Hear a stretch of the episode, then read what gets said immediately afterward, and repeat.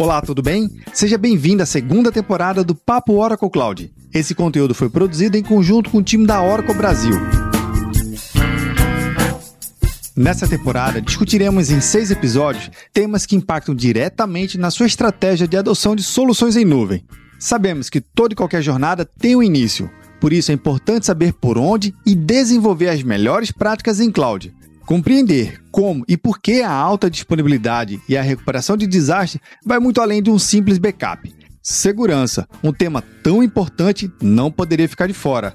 Aqui vamos entender como maximizar cada recurso e ter um ambiente seguro para os negócios. Otimizar a arquitetura de soluções por meio da multi-cloud é o próximo passo entenderemos como a Oracle Cloud e o Microsoft Azure desenvolvem e entregam essas soluções em conjunto para os seus clientes. Além disso tudo, lições aprendidas com quem já viveu e vive toda essa jornada. São bate-papos super descontraídos, leve e com muita informação. Te convido a visitar o site do Papo Cloud para conferir a transcrição completa de cada episódio, além de um conteúdo sobre transformação digital e como ativar o seu módulo gratuito da Oracle Cloud. Todos os links você vai encontrar na descrição desse episódio no seu agregador de podcast favorito. Eu sou Vinícius Perro e seja muito bem-vindo à segunda temporada do Papo Oracle Cloud.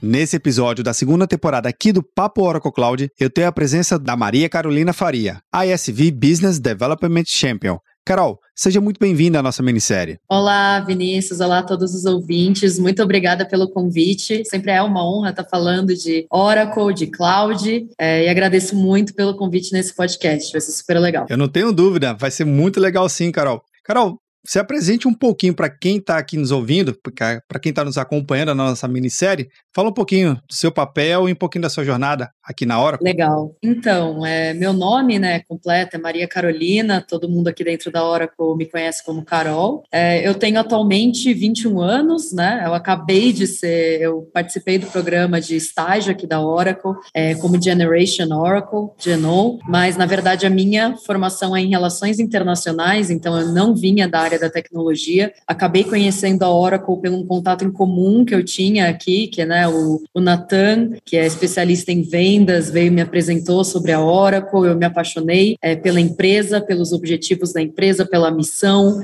é, pela tecnologia em si, que estava sendo utilizada aqui dentro.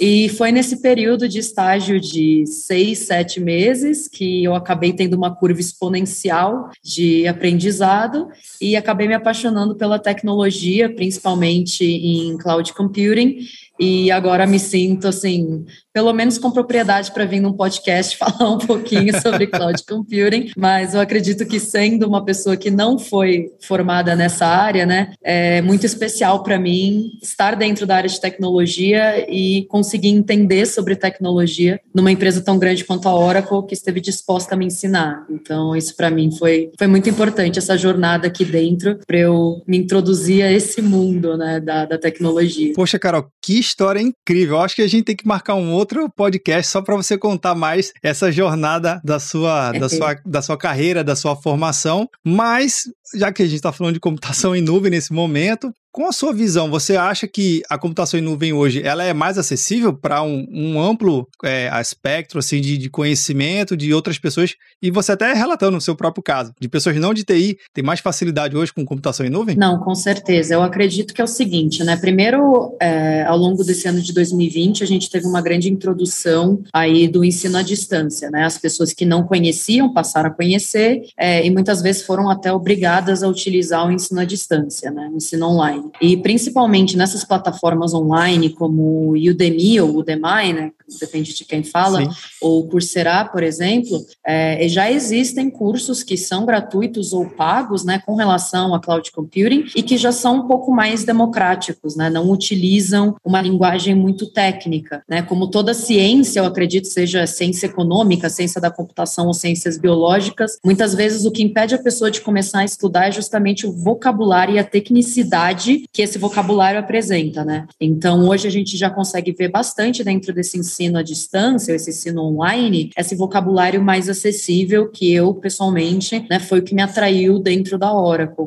E a própria Oracle em si tem o Oracle University, que é um site também no qual existem certificados gratuitos, existem cursos gratuitos, tanto acompanhados quanto vídeos pré-gravados, né, com legenda em português. E lá dentro do Oracle University você consegue entrar desde Oracle Cloud como infraestrutura até os softwares que a própria Oracle oferece ou as plataformas de bancos de dados. Até isso que eu estou falando, né, infraestrutura, software, plataforma, já é uma coisa que quem não é da tecnologia fica meio confuso. Mas dentro desse, do, do, próprio Oracle University já fica assim, bem separadinho, o que, que é infraestrutura, o que, que a Oracle oferece, como mexer, o que é software, o que a Oracle oferece e como você mexe. Então, sim, eu acredito que hoje em dia cloud computing e TI no geral, né, e computação no geral, estão ficando mais acessíveis até por uma questão de necessidade, até porque a gente está mexendo com isso todo dia e não, não poderia ser diferente, não poderia ficar restrito a só as pessoas que estudam isso, né? E até fazendo um paralelo que você comentou em relação à jornada, né? Você começar a entrar nesse universo de computação em nuvem, e são vários caminhos que a gente tem hoje, não somente infraestrutura, plataforma, software como serviço, desenvolvimento, segurança, enfim, é um mar praticamente de infinito de possibilidades e caminhos e vertentes. Mas toda jornada tem um passo inicial, né? Tem um passo à frente que a gente tem que nos dar e por onde começar para entender quais são as possibilidades, para depois você ir se aprofundando e de repente de escolher alguma vertical que tenha mais preferência ou mais afinidades ou até mesmo possibilidades de aprofundamento. Como é que a gente começa? É, isso eu posso falar até do ponto de vista da minha experiência, né, como uma pessoa que não era da área de tecnologia, porque eu acredito que quando você é da área, né, você pegar um curso online que já esteja falando sobre computação, sobre máquinas virtuais, virtualização, colocation, nesses termos, você que já está dentro da área de tecnologia ou já fez um curso preparatório, é, você vai entender um pouco mais. Agora, quem não é da área de tecnologia, pelo menos o meu caminho foi primeiro entender a computação e não direto a computação em nuvem, né? Porque a computação em nuvem ela já é o passo mais para frente do que a gente conhece é como pessoa comum, diga-se de, né, de, de passagem, assim, é uma pessoa comum como ela utiliza a computação. Eu jogava muito videogame, né? Eu jogo até hoje. E eu mexia muito com o hardware do meu computador. Então eu sabia o que, que era uma placa de vídeo, eu sabia o que era um processador, eu sabia o que era a memória RAM. E a partir disso, né, da CPU física, do que era o meu computador físico, físico, eu fui tentando estabelecer essa relação com o que era computação em nuvem. Então eu pensei, bom, se existe um computador que é físico e a computação é em nuvem, então os componentes devem ser parecidos, né? Deve ter um processador que também atua em nuvem, deve ter uma internet que funciona só na nuvem, deve ter como se fosse um pendrive, né, que entra no meu computador. Isso deve ter alguma forma de ser, é, que a gente fala de block storage, né, que fica, isso fica guardado na nuvem. Então foi assim que eu comecei, tentando estabelecer a relação entre o que era físico e o que passou para o virtual. A partir desse momento que você tem algo mais concreto sobre o que é a computação, fica mais fácil entender na nuvem, né, como esse processamento funciona. E a partir daí você já consegue entrar dentro de um curso de uma Oracle University, por exemplo, que vai te falar, olha, uma máquina virtual é como se fosse um processador, mas virtualizado. Então é legal que você saiba um pouquinho de computação física mesmo, porque vai ajudar você a estabelecer esse paralelo do que, que acontece dentro da nuvem. Aí é óbvio que já depois vai ficando mais complexo, você vai começar a de como funcionam as redes, como funciona a saída e a entrada de dados, mas gradualmente, né, deixando as coisas mais complexas do ponto físico para o ponto mais abstrato, geralmente é mais fácil, principalmente para quem não é da área de tecnologia. Então, posso dizer que a sua experiência com videogame lhe aproximou da nuvem.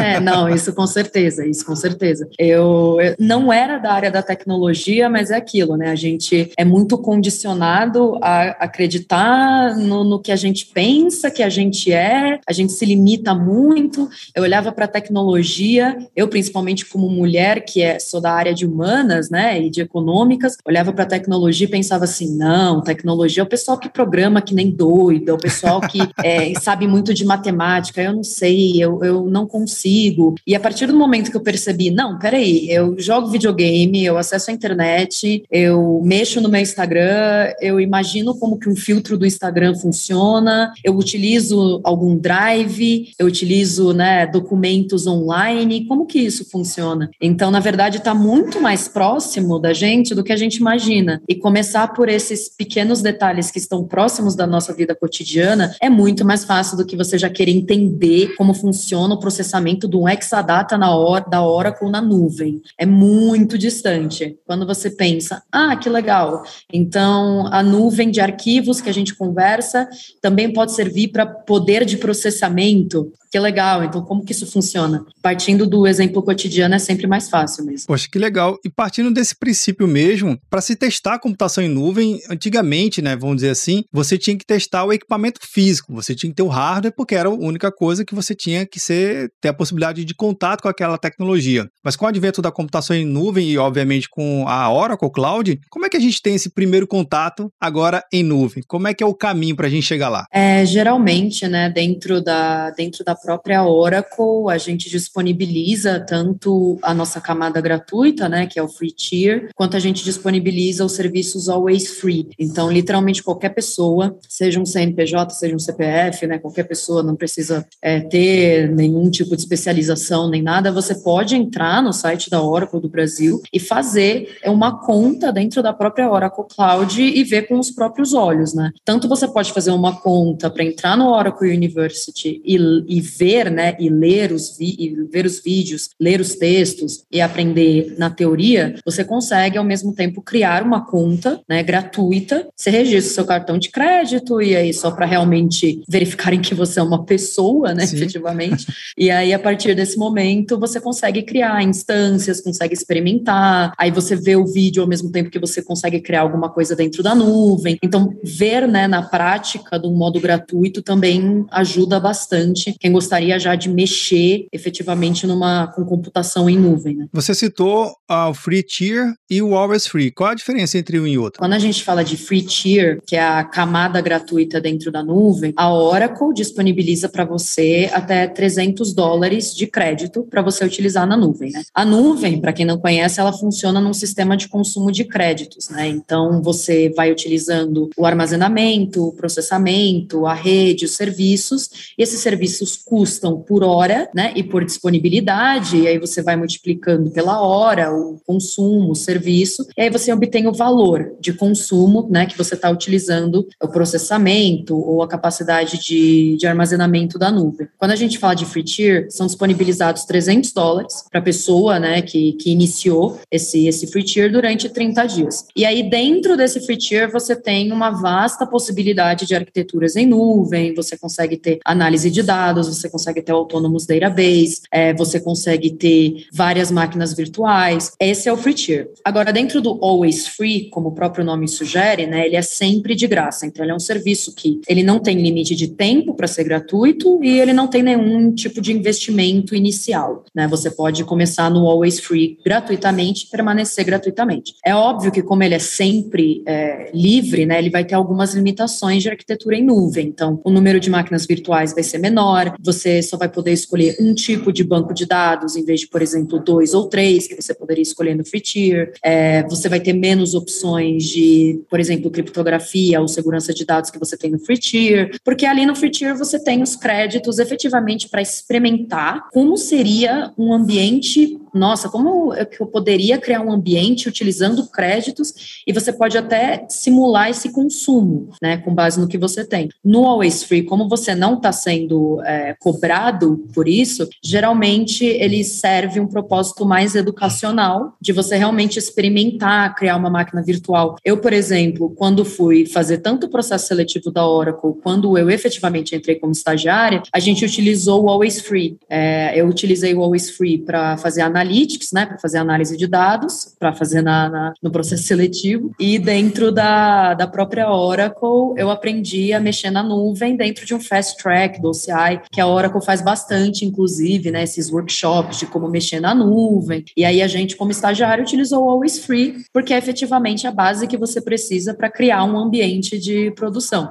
né? Mas ele serve mais o propósito educacional do que simulação de um ambiente de produção, por exemplo. Uma coisa que você comentou que eu acho bem legal, Carol, é essa possibilidade de a gente já poder testar sem ter que ter um investimento inicial, né? Porque você, Isso. obviamente, só faz a sua, o seu double check, né? Seu autenticação multifator, que você é você mesmo, coloca um cartão de crédito, mas você citou que não é, não é debitado nenhum valor no cartão tem os 300 dólares nos primeiros 30 dias, depois usa os serviços é, gratuitos para sempre, vamos dizer assim. Esse ambiente, ele pode ser considerado um ambiente de produção? Vamos dizer que eu tenho uma empresa bem pequenininha e que o que está lá na, no modo gratuito possa me atender até eu crescer um pouco mais. Eu posso considerar aquilo ali como meu ambiente produtivo? É, você tem visto isso no mercado? Conta um pouquinho para a gente um pouco sobre esse cenário assim de always free pode ser sim para um ambiente, é, ambiente produtivo? O always free, assim, é aquela conversa, poder pode, né? Você pode fazer o que você quiser, porque a computação em nuvem é sua. Se você quiser utilizar o always free para ter o seu ambiente produtivo,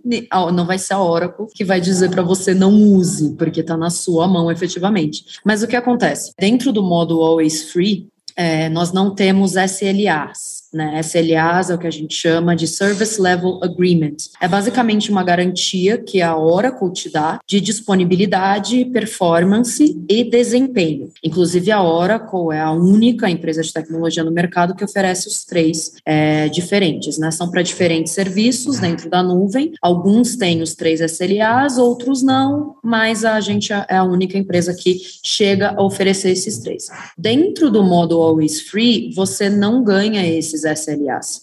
Então, por exemplo, para você ter um ambiente produtivo lá dentro e ter a garantia da Oracle de que esse ambiente vai funcionar 99,97% do tempo, por exemplo, a Oracle não vai te dar essa garantia, porque é um ambiente gratuito. A partir do momento que você paga pelo seu consumo de performance, armazenamento em nuvem, aí sim, a Oracle tem um comprometimento com você de SLA, né, Service Level Agreement, de do sistema, por exemplo, não ter uma falha, do sistema não cair, do desempenho não ficar abaixo do esperado, da performance não ficar abaixo do esperado. Então, poder você pode, porque é um ambiente gratuito e você pode colocar suas máquinas virtuais, você é uma empresa pequena, é o que te atende. Mas existe essa, esse ponto da consciência e do risco né? De que você vai colocar o seu ambiente produtivo, é, em, você vai colocar né, os seus workloads, que a gente chama, para rodarem num ambiente que não tem a garantia de disponibilidade ou de performance. Então você está correndo um risco é, desse ambiente ter algum tipo de problema. É óbvio que na maioria dos casos não tem, mas quando você efetivamente paga, né, pela nuvem Oracle, aí vai ser 100% de certeza que nada vai acontecer. Então existe esse fator risco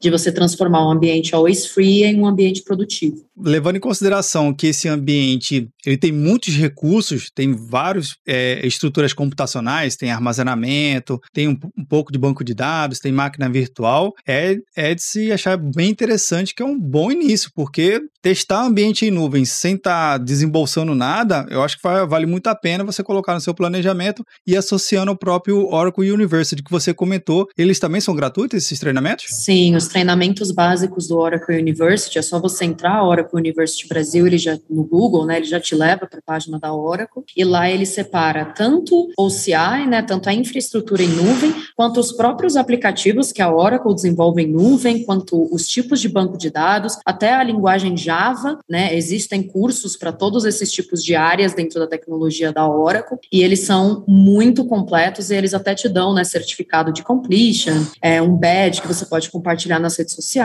Então, é algo realmente. Existe um teste, né? Existe uma provinha no final de cada, de cada curso. É bem interessante. Mas o que você comentou, Vinícius, do ambiente produtivo é, ser essa, desse ambiente livre, né? Desse ambiente free tier, efetivamente, e o always free serem muito bons, realmente são. Geralmente, a gente até encoraja mesmo, né? Quem está interessado em Oracle e, por exemplo, está em outra nuvem, mas gostaria de ver hum, como será que seria rodar essa instância que eu tenho, como seria utilizar um banco de dados Oracle em nuvem. Eu quero ver como que se utiliza. Dentro tanto do Always Free quanto do Free Tier, existe o Autonomous Database, né? Que é uma, é uma powerhouse, assim que a gente chama, é um super potente banco de dados autônomo que faz self-repairing, self-patching, então ele é super inteligente, usa AI, todas as possibilidades você pode testar dentro da nuvem Oracle e ver se efetivamente aquilo serve para o seu negócio, né? Uma das grandes preocupações que a gente tem dentro da Oracle é ter a absoluta certeza de que o, o que o cliente contrata, o que o consumidor contrata, é aquilo que ele efetivamente vai usar. A gente não está interessado em ah, quantos cartões de crédito nós temos registrados no, no site de nuvem da Oracle. Não, a gente está preocupado com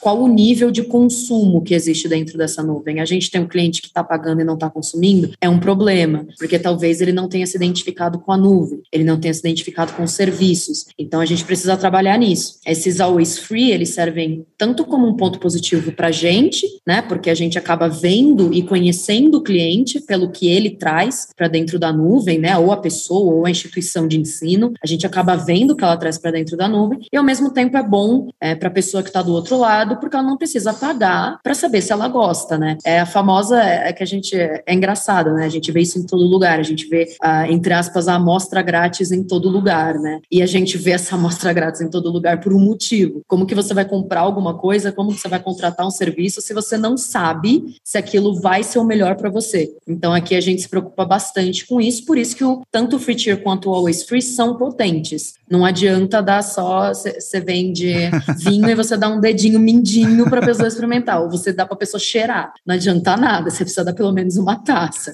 Então, aqui na Oracle, a gente deixa bastante recurso mesmo na nuvem para que as pessoas consigam ter o, o, teste real do que é rodar um ambiente em nuvem Oracle e aí decidir, ah, serve para mim, não serve para mim. A gente espera que sirva, na maioria dos casos, e é o que acontece, mas a gente tem que sempre dar essa opção. Mas olha que legal, você falou de um, de um cenário aqui que eu achei super interessante, que é essa possibilidade de, de repente, um cliente que já tem um pouco mais de maturidade na utilização de computação em nuvem de outro fornecedor, não importa qual que seja, mas que ele possa, de repente, não só comparar, mas até mesmo entrar nessa jornada nova de multi-cloud, já que está se falando tanto, né? Eu sei que não é o tema central aqui desse episódio na nossa minissérie, mas na nossa minissérie a gente já tratou sobre o tema multi-cloud, que é, se você que está ouvindo não ouviu, vá lá no feed e confere multi-cloud em nuvem. Mas isso que você comentou, Carol, é uma possibilidade, também é um custo muito baixo das, dos profissionais já começarem a, a, a experimentar outros tipos de cloud. Para a empresa isso é muito bom, e para o profissional de tecnologia, ele pode ter um novo skill, né? Você comentou dos badges também, de um novo skill para um universo Oracle e aí compor o seu currículo, compor o seu, os seus hard skills, né? Não, com certeza. A estratégia multi-cloud, ela é muito abraçada pela gente aqui da Oracle também. A gente entende, né? Uma pessoa ao longo da vida, utilizando aqui também uma metáfora mais próxima assim da nossa realidade, né? Que é a realidade do consumidor. É muito difícil, por exemplo, você mobiliar a sua casa inteira com, numa loja só, né? Você você vai numa loja só e compra todos os móveis que você precisa da mesma marca, do mesmo vendedor, do mesmo tipo, da mesma cor. Isso não existe. O consumidor ele tem que ter essa liberdade de escolher o que serve melhor para ele a cada momento. Então, sim, a estratégia multi-cloud é bastante abraçada pela gente. A Nuvem Oracle ela possui pouquíssimos lock-ins. Lock-ins é aquilo que a gente chama, né, daquela trava que existe de compatibilidade de um software ou de uma infraestrutura com o equipamento da pessoa, com os outros softwares softwares que ela tem, a possibilidade de integração da nuvem Oracle é muito grande. É, ela tem pouquíssimos lock-ins né, que travariam uma estratégia multi-cloud. A gente se preocupou bastante com isso e a gente encoraja, inclusive, que os consumidores tenham esse direito da multi-cloud. Né? É, a gente conhece nossos pontos fortes, a gente conhece nossos pontos não tão fortes, a gente sabe que a gente pode oferecer de melhor e a gente sabe quais soluções nossas são complementares às soluções que o cliente já tem também. É, muitas vezes, né? Pode, pode parecer, ah, a Oracle está vindo e vai substituir toda a minha infraestrutura em nuvem. Não, na verdade, na maioria dos casos isso não acontece. Na maioria dos casos, a Oracle vem, né, ou qualquer outro provedor de nuvem, vem com uma proposta de mistura mesmo, né? De que tal você testar aqui um pouco o banco de dados e ver se esse banco de dados é mais econômico para você ou não, é, enquanto o seu, seu outro workload está em outro servidor de nuvem, mas o seu banco de dados está com a gente, e isso é compatível com o que você está rodando. Então, a estratégia multi-cloud é muito importante, ela dá não só o que você comentou, o currículo para o profissional de tecnologia, porque ele consegue mexer com vários bancos de dados, vários workloads, vários servidores de nuvem distintos, até várias linguagens, de repente, né, de programação computação, mas também pelo fato de que isso traz liberdade para a empresa, né? Isso traz liberdade e independência para essa empresa que vai poder pegar um pouquinho de cada provedor e vai poder construir sua própria jornada, não ficando extremamente dependente de um provedor de cloud só. A gente conhece o problema que é ficar dependente de poucas empresas ou de uma só. A gente sabe muito bem com, com as, as condições que a gente tem no Brasil, né, de diversos serviços que tem esse monopólio. Então, dentro da computação em nuvem, é muito importante que exista essa, essa, exista essa coexistência, parece pleonasmo, mas que tenha essa coexistência né, de vários modelos de nuvem, de vários serviços, para que o profissional de tecnologia seja tanto capacitado, né, do, do ponto de vista profissional, a mexer com várias linguagens e vários programas, tanto quanto a própria empresa desse profissional tenha a liberdade de escolher o que é melhor para ela. E a gente aqui se preocupa bastante com esses dois pontos. Maravilha, Carol. Chegando aqui no nosso finalzinho do nosso episódio. Nosso bate-papo está muito legal. Eu sei que tem muita coisa para falar, isso é fato.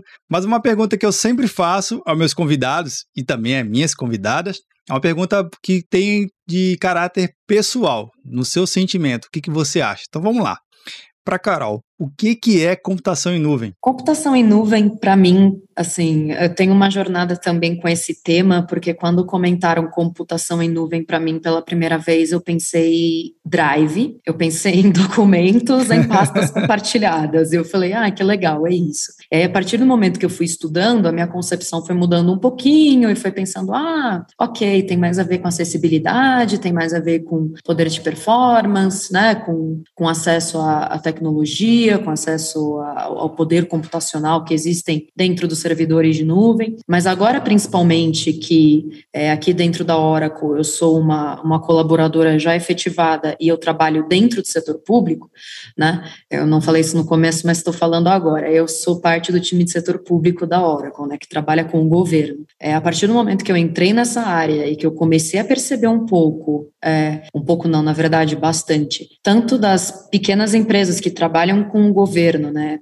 e, as, e os próprios funcionários públicos, as próprias entidades públicas vindo para dentro da nuvem, e isso observando também de longe no privado, as pequenas empresas entrando na nuvem. Eu comecei a entender que a computação em nuvem, ela não é só um ponto do que eu comentei aqui, ah, ela é boa economicamente, ah, ela é boa por questão de performance. Não, a computação em nuvem, na minha visão, ela representa democratização da tecnologia. Ela representa o fato de que você pode ter acesso ao poder computacional de um exadata data sem comprar um exadata. Você pode ter acesso a gigabytes e terabytes de armazenamento em nuvem e você não vai precisar pagar uma fortuna para ter 10 terabytes, por exemplo. Você quer fazer um egress de data, né? Você quer tirar seus dados da nuvem e colocá-los em outro lugar. Na nuvem Oracle, até 10 terabytes por mês são gratuitos. Então, existe essa possibilidade de você não ter um custo imenso, né? É, com, com essa infraestrutura física que você tem que ter, o um investimento em computadores, investimento em pessoas pessoas para cuidar desses computadores que você tem que ter. É uma democratização do acesso à tecnologia. A gente vê cada vez. E, e o, o símbolo dessa democratização, pelo menos para mim, é o que eu vejo no setor público. O setor público utilizando a computação em nuvem cada vez mais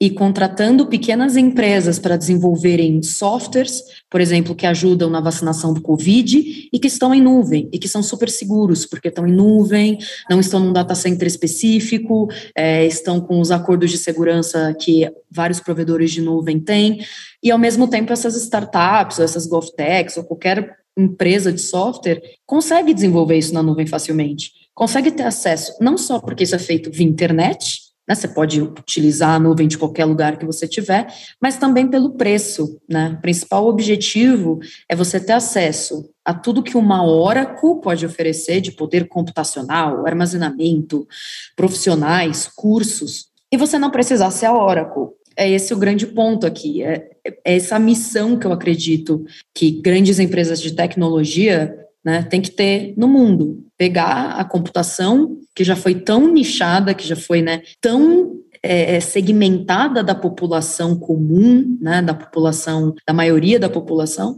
e transformar essa tecnologia em algo acessível, em algo democrático, algo eu posso entrar numa nuvem Oracle e criar uma máquina virtual. Eu posso entrar no site da Oracle e, e entender como se constrói um software em nuvem. Eu posso desenvolver um site com a plataforma Apex. Eu consigo fazer isso. Eu não preciso, que nem eu comentei, eu não preciso ter quatro anos de tecnologia para entender, para ver o que é um, uma cloud computing funcionando. Então, para mim, computação em nuvem é isso: é, é, a democratização da tecnologia, é a acessibilidade da tecnologia e é, querendo ou não, empoderar as pessoas, né? Para fazerem a própria tecnologia, para fazerem os próprios projetos, né? Para mim, a computação em nuvem é democracia e é empoderamento. Maravilha, então, Carol. Queria agradecer muito a sua participação aqui na nossa minissérie com o time da Oracle e até o próximo episódio. Obrigada, imagina. Obrigada a vocês pelo convite, foi um prazer.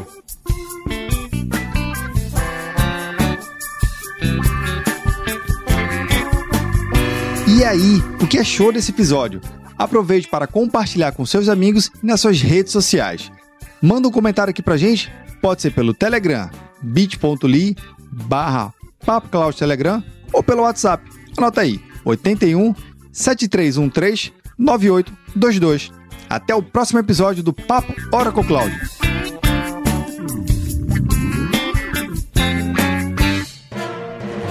Mais um produto com a edição do Senhor A.